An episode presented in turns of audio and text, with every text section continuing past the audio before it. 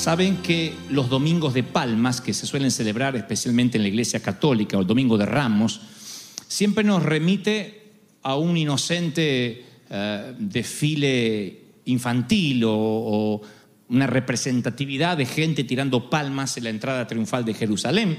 Pero antes que Jesús naciese, el gran templo de Israel había sido profanado por eh, poderes extranjeros y cuando se produce una rebelión de ciertos judíos rebeldes, valga la redundancia, la, revolución macabea, ellos toman de vuelta, recuperan por un tiempo el control del templo y para su rededicación de ese templo usaron ramas de palma.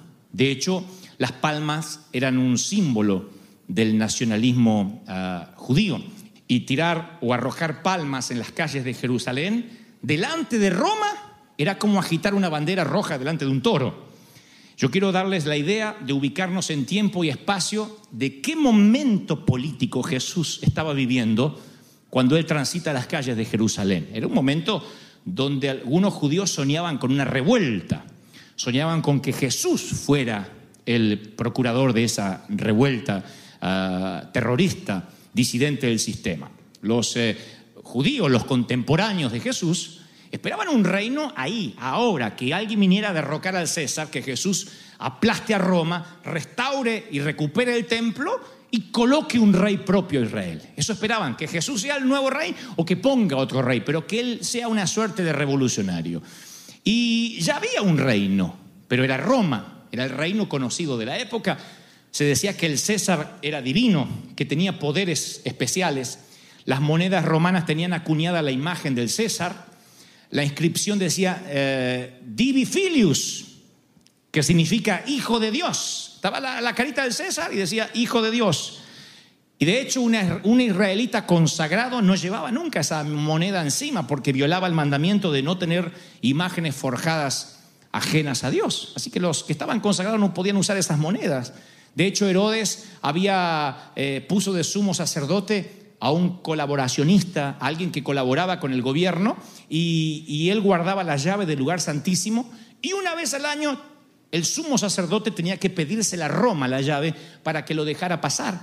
O sea que Herodes trató de poner bajo llave un reino que él no podía gobernar, un reino espiritual que él no entendía, pero aún así puso su pie opresor. Como Roma era el poder político de la época, había tres formas de reaccionar ante esa crisis o ante esa eh, conquista o ante ese gobierno de facto. Las tres formas de reaccionar. O revuelta, retirada o integración.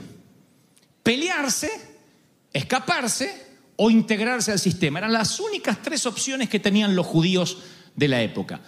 Los que se rebelaron se les llamaba celotes, eran terroristas del sistema, decidieron rebelarse, querían derrocar a los romanos por la violencia. Los que se retiraron, la Biblia no los menciona, pero los libros históricos de la época sí, era una comunidad llamada Esenios, una comunidad que se retiró a las cuevas, se escapó y ellos trataban de heredar el reino a través de su pureza. Se guardaban puros diciendo, si nos guardamos puros, hemos de sobrevivir a Roma.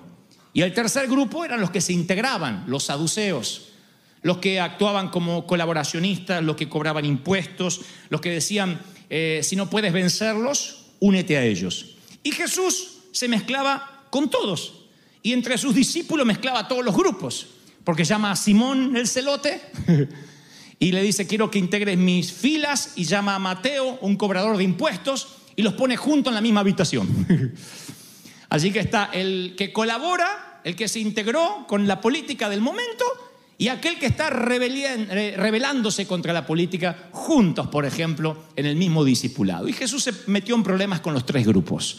Así que con los celotes, cierta vez viene un centurión buscando ayuda y él dice, les aseguro que nunca en Israel hallé tanta fe. Y los celotes explotaron cuando Jesús elogió a un soldado romano. Cualquier cosa menos elogiar a un soldado romano. Y es más, el Señor dice, si alguien te obliga a llevar la carga una milla, hablando de los soldados romanos, tienes que llevársela dos. No se la lleves una como obliga la ley, sino dos.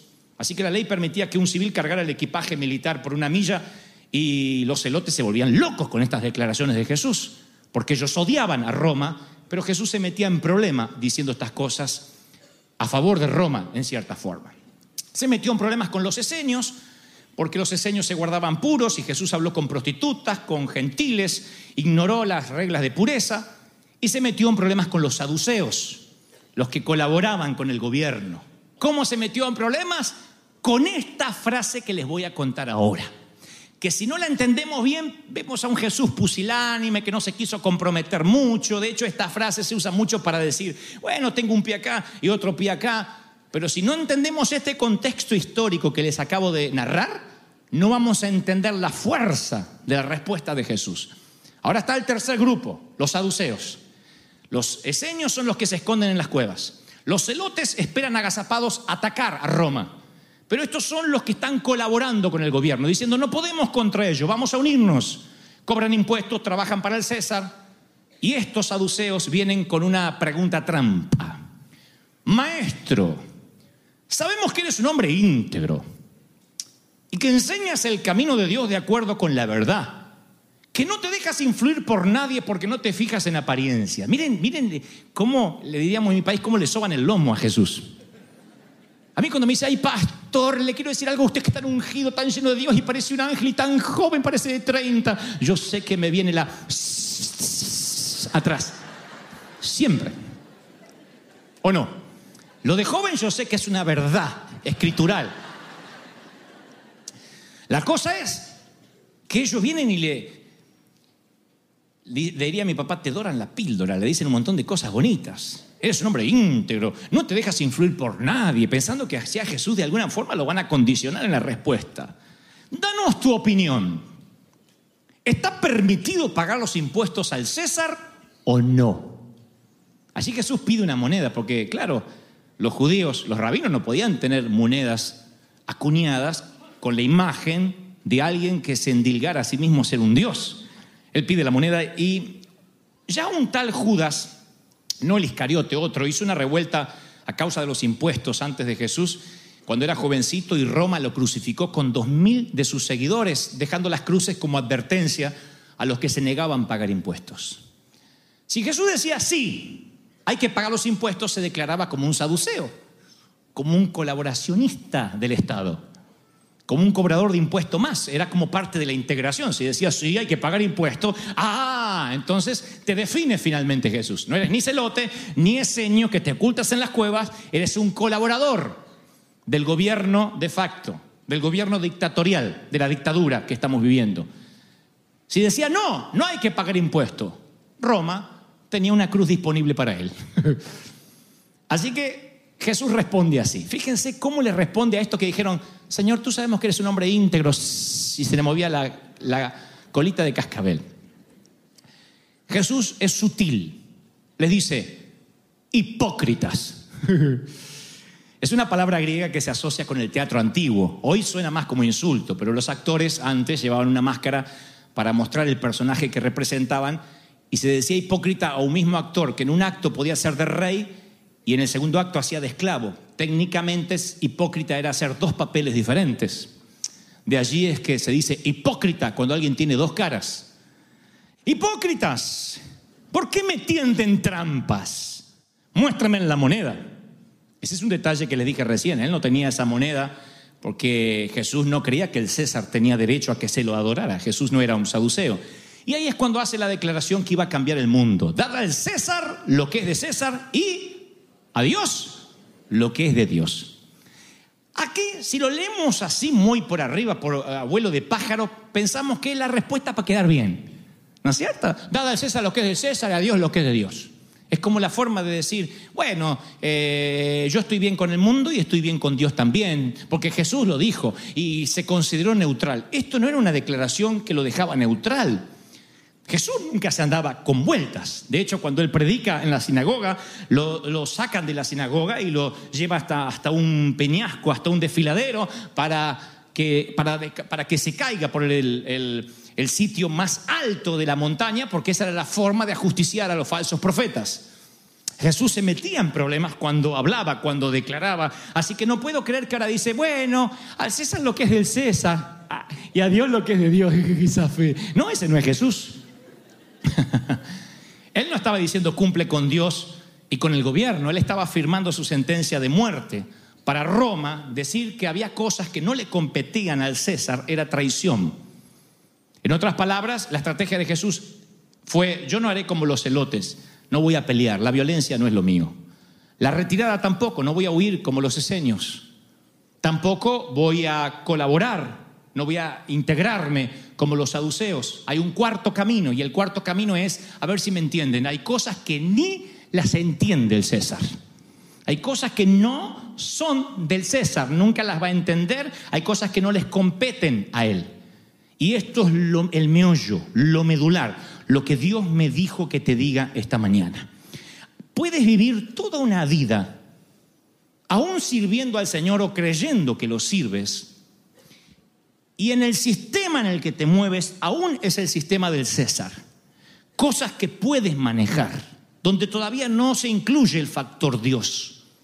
Puede que tú digas, bueno, este año Dios me prosperó porque trabajé mucho y eso no significa necesariamente que Dios haya intervenido. A lo mejor es un motivo de agradecimiento, que te dio salud, que te dio trabajo, pero no está el factor sobrenatural donde deja a César afuera, donde, donde el sistema natural no puede operar. Como les dije el domingo pasado, somos cuerpo, alma y espíritu. Hay cosas que solo se comprenden, se reciben en el espíritu que sobrepasan el entendimiento. Por ejemplo, se los voy a poner así, así vamos bajando a la realidad y cómo esto es utilitario a nuestras vidas. Hablaré un instante sobre los llamamientos. Cada vez que Dios llama a alguien en las escrituras, los eh, eh, teólogos y los eh, eruditos encuentran un común patrón en todas las historias. Cada vez que Dios llama a alguien está el factor Dios ahí. O sea, no van a encontrar en la Biblia algo así como Dios me llamó porque grabé un disco con el mayor respeto que me merecen los que graban discos como nosotros. No encontrarán a alguien que diga, bueno, es obvio que Dios me llamó porque recorrí las naciones. Si tienes dinero, puedes pagarte un avión, recorres naciones, no significa que Dios te haya llamado, aunque prediques o cantes.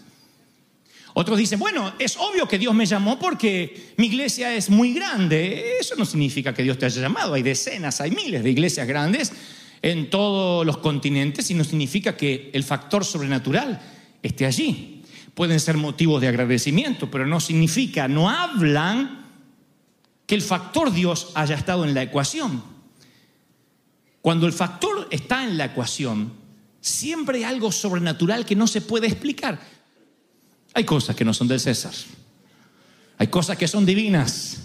Hay cosas que no competen al ámbito horizontal, que son verticales y se creen, se reciben por la fe. Aleluya.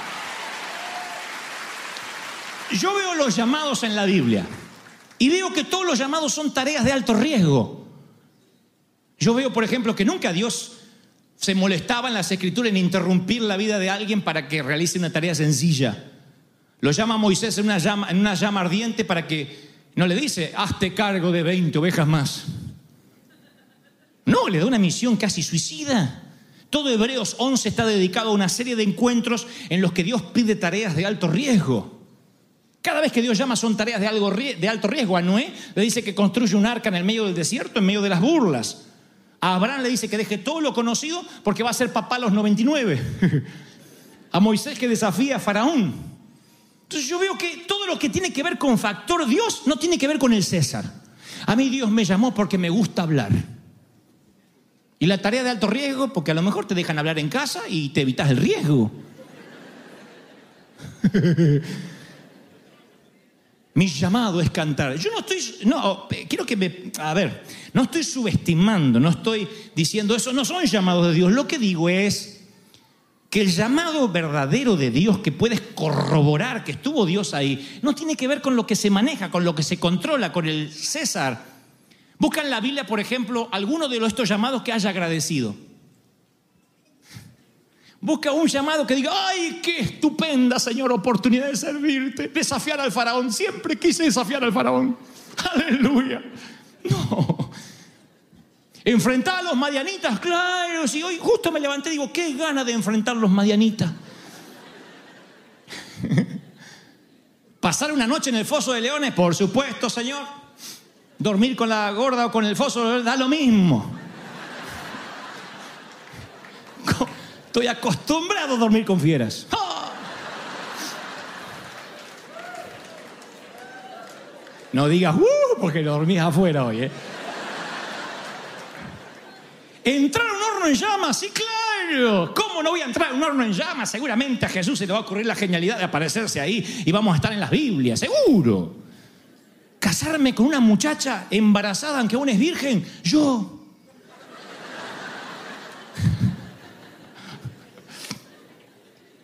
¿Cómo se lo voy a decir a mis amigos? No importa, lo principal es ser llamado. Yo quiero a la Virgen embarazada, yo la quiero, yo la quiero. Busquen un solo llamado que agradezca por el llamado. Casi siempre la respuesta es temor. Y yo escuché a gente decir, Dios nunca te va a pedir algo que te dé miedo. Dios nunca te pedirá algo por encima de tu capacidad. Conozco decenas de siervos han tenido que lidiar con ministerios por encima de la capacidad. De allí que viene un manto que no tenías antes. Con que te da los dones y la, la capacidad. ¿O quiénes de los pastores nos sentimos capaces antes de ser pastores? ¿Quién? Cuando yo recibo la propuesta para hacerme cargo del timón de la iglesia hispana en la Catedral de Cristal, no crean que dije, sí, yo soy el hombre. A mí me temblaron las patitas como ranita. Quiten esa imagen mental, mis piernas.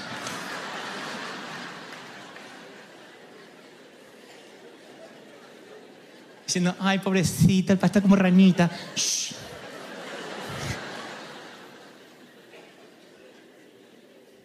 Y, los ah, que nos conocían como evangelistas decían, Dante tiene 10 sermones. Y es verdad, los evangelistas tenemos 10 sermones. O salimos con 3, 4 que son los hits del momento y salimos a recorrer. Yo predicaba Noemí, Noemí 2, Noemí 3, la venganza de Noemí, Noemí ataque de nuevo, Noemí recargada.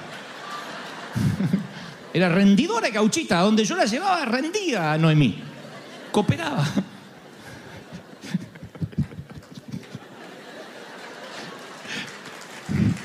Y un día Dios me llama, algo con lo cual yo no estoy capacitado. Y viene un manto con una capacidad sobrenatural. ¿Pero cuándo? Después que ponemos un pie en el agua. Después que aceptamos. No vienen las garantías a alguien. Si lo que tienes que hacer no te produce temor, y es una tarea que podrías hacer si solo le pones energía y fuerza. Tiene que ver con César y no con Dios. No está mal, pero no tiene que ver con Dios necesariamente.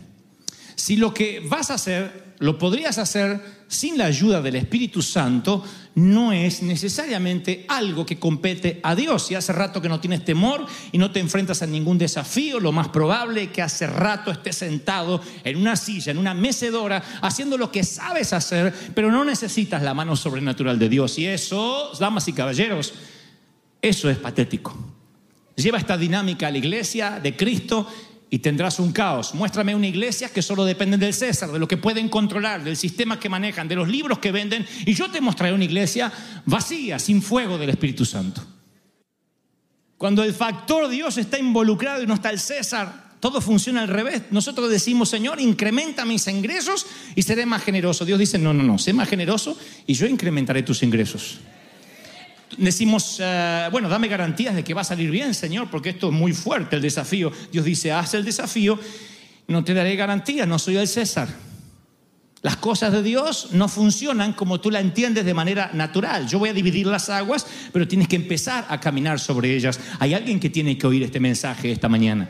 Yo voy a dividir las aguas, pero si no caminas, la promesa de las aguas divididas no se cristalizará ante ti.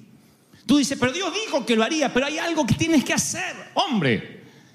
Hay un paso que tienes que dar. Yo he conocido parejas que se enamoran perdidamente. Ay, así se toman de la mano y le corre un frío por la espalda. Empieza acá y termina donde termina el, el nombre digno de la espalda. Y sin embargo no llegan a casarse. ¿Por qué? Porque él, Sonso, no dio el paso. Estoy esperando una garantía. Yo le dije al Señor que si tengo una casa y dos autos y un buen trabajo será la señal. Te vas a quedar soltero como una meba. Te vas a quedar solo. O lleven esto al ministerio. Estoy esperando que me llegue una invitación internacional que me ofrezcan 5 mil dólares y sabré que es el momento de empezar. ¡Tu abuela! ¿O no íbamos nosotros por el, por el, hot dog y la, la- la soda a predicar? Y si te daban dos salchichas, contabas el testimonio un mes. Dos salchichas me dio. ¿O no? Lo que trato de decir es, debiéramos saber que las cosas de Dios tienen que ver con dar, no que me den. No con los beneficios que saco, sino con lo que yo puedo dar para el Señor. Y si pudiera dar mi vida, mi energía, mi salud, vale la pena gastarse para Dios. Con todo placer gastaré de lo mío y me gastaré a mí mismo, dijo Pablo, por amor a las almas. Gastar. Porque el sistema te dice, no, no, tienes que hablar de siembra, porque si no le das cosecha no te siembra. Y cuando hay que gastar, o cuando se ama no se gasta. Claro, gastas, no estás pidiendo algo a cambio. Cuando damos, cuando estamos en el mundo de lo sobrenatural, damos la vida. O no adorábamos nosotros en el Hilton, en el hangar, en el Pearson Park o donde nos tocara. O decíamos, no, acá no vamos a adorar, Señor. No podíamos hacer como los judíos en Babilonia diciendo, no, esta no es nuestra tierra, colgamos las arpas. Adoramos, a donde sea. ¿Qué, tierra te tocó hoy? ¿Vivir de prestado en un garage? Adora a Dios, bendice tu almohada de piedra. Porque si no unges tu almohada de piedra, no será casa de Dios ni puerta del cielo nunca, Jacob, ni cambiarás de nombre. ¡Wow! ¿Están recibiendo esto, sí o no? Así que tienes que bendecir la tierra. Bendecir la tierra significa gracias por el lugar donde me pusiste ahora, en este momento. Aunque me toque bailar con la más fea. Aunque ame a Raquel, pero tenga que estar con Lea. Bailo con la más fea mientras que me toque, mientras que dure la música, bailemos, decía un tío mío y un sabio proverbista llamado Luis Miguel. Bailamos mientras que dure el tiempo, hasta que Dios quiera. Hacemos lo que Dios nos manda hacer. ¿O no nos moríamos por servir a Dios? ¿O no, no han llorado algunos de ustedes, Señor? Úsame. ¿Qué nos pasa en el proceso luego? Porque a todo le buscamos una explicación. Nada de lo que yo hice, de lo que hicimos con Liliana, nada, nada, nada fue porque lo podíamos hacer. No se confundan. Por Dios, no traten de ver un modelo terminado. No digan, bueno, a Dante siempre las palabras le salen, él es actor, él siempre se le ocurre algo. Oh, por Dios, lo que hubiese dado por tener una filmación de los primeros días. No podía hablar dos palabras. No podía pararme ante la gente. Yo nunca fui un loquito emprendedor, soy un hombre temeroso, bastante rutinario. Soy un hombre que siempre ha tenido temor. Fui criado en una familia con temor. La vieja dijo, fuiste un susto cuando te, te gestamos. Me quisieron tener, no, fuiste un susto. Un método anticonceptivo que no resultó. Y así salí. Cuando sales con cara de susto a la vida, así te paras. Me hicieron bullying, le conté a los jóvenes hace dos viernes, me hicieron bullying toda mi infancia, toda mi adolescencia. Y no estoy queriendo dar lástima. Lo que digo es, nada hubiese podido hacer sin la mano sobrenatural de Dios. De allí es que no puedo enorgullecerme, porque si yo pudiera decir, bueno, a mí me cambió Harvard, realmente cuando estuve por Harvard me cambió. El doctorado, cuando pasé por el, el Oral Roberts, vieron que alguno dice Oral Roberts, uh, hubiese querido ir a Harvard. Y ahora Robert. Pero como no fui a Harvard y Robert,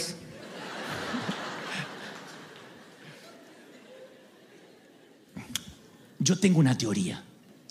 Eh, mi teoría es que el Señor sabía, creo, que yo era un, potencial orgulloso,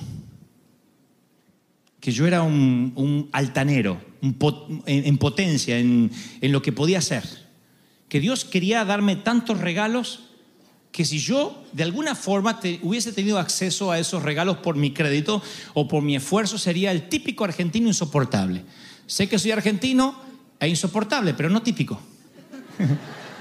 Yo sería el típico argentino, eso que siempre parece que son el ombligo del mundo. Un argentino le dice a un pastor, pastor, tengo complejos de superioridad. Y el pastor dice, bueno, cuénteme desde el principio. En el principio hice los cielos y la tierra. Yo creo que no me puedo agrandar porque busco para atrás, trazo la línea de puntos y me encuentro con un muchachito ah, tímido, lleno de problemas, acomplejado con ciertos síndromes de aprendizaje. Y digo, no tengo crédito. Me encuentro con otro pastor que me dice, ¿dónde estudiaste? No, no, no, no pude. Pero terminaste por lo menos la, la universidad. No, ni por la vereda. bueno, sí, por, pero estudio secundario no pude terminar. Y de pronto dicen, entonces, ¿y, qué- qué- qué- en qué te preparaste? Soy autodidacta, leo mucho, oro. Y otra vez, es que hay cosas que no son del César. Hay cosas que Dios hace que no se pueden explicar. Y esas cosas inexplicables son las más asombrosas, las más maravillosas, porque únicamente pueden venir del Señor. Y lo, lo- lo- lo más grande de eso es que nadie se puede llevar el crédito, nadie puede decir, bueno, es que se supone que Dios me iba a usar. No, van a la Biblia y verán a un Moisés temeroso que no quiere ir, a un Abraham que no quiere ir, a un Gedeón que está temblando. Vean todos los llamados y verán hombres y mujeres diciendo, no tenemos la capacidad, no podemos. Y dice, tranquilo, de eso se trata. Hay cosas que no son del César. Hay cosas que son de Dios. No soy yo este mismo hombre que cuando bajo del stage y no soy hipócrita, aclaro, digo, no me ando sonriendo todo el día. Soy un hombre más bien callado, muy concentrado en mí mismo. Y ustedes dirán, ¿y qué hace que puedas inspirar? Es que hay cosas que no son del César, no puedo explicarlas. Simplemente el fuego viene, la palabra fluye y Él no deja a su pueblo sediento, independientemente de si yo soy flemático, si soy colérico, si soy sanguíneo. Dios dice, yo te voy a capacitar y te voy a usar. ¿Cuántos reciben?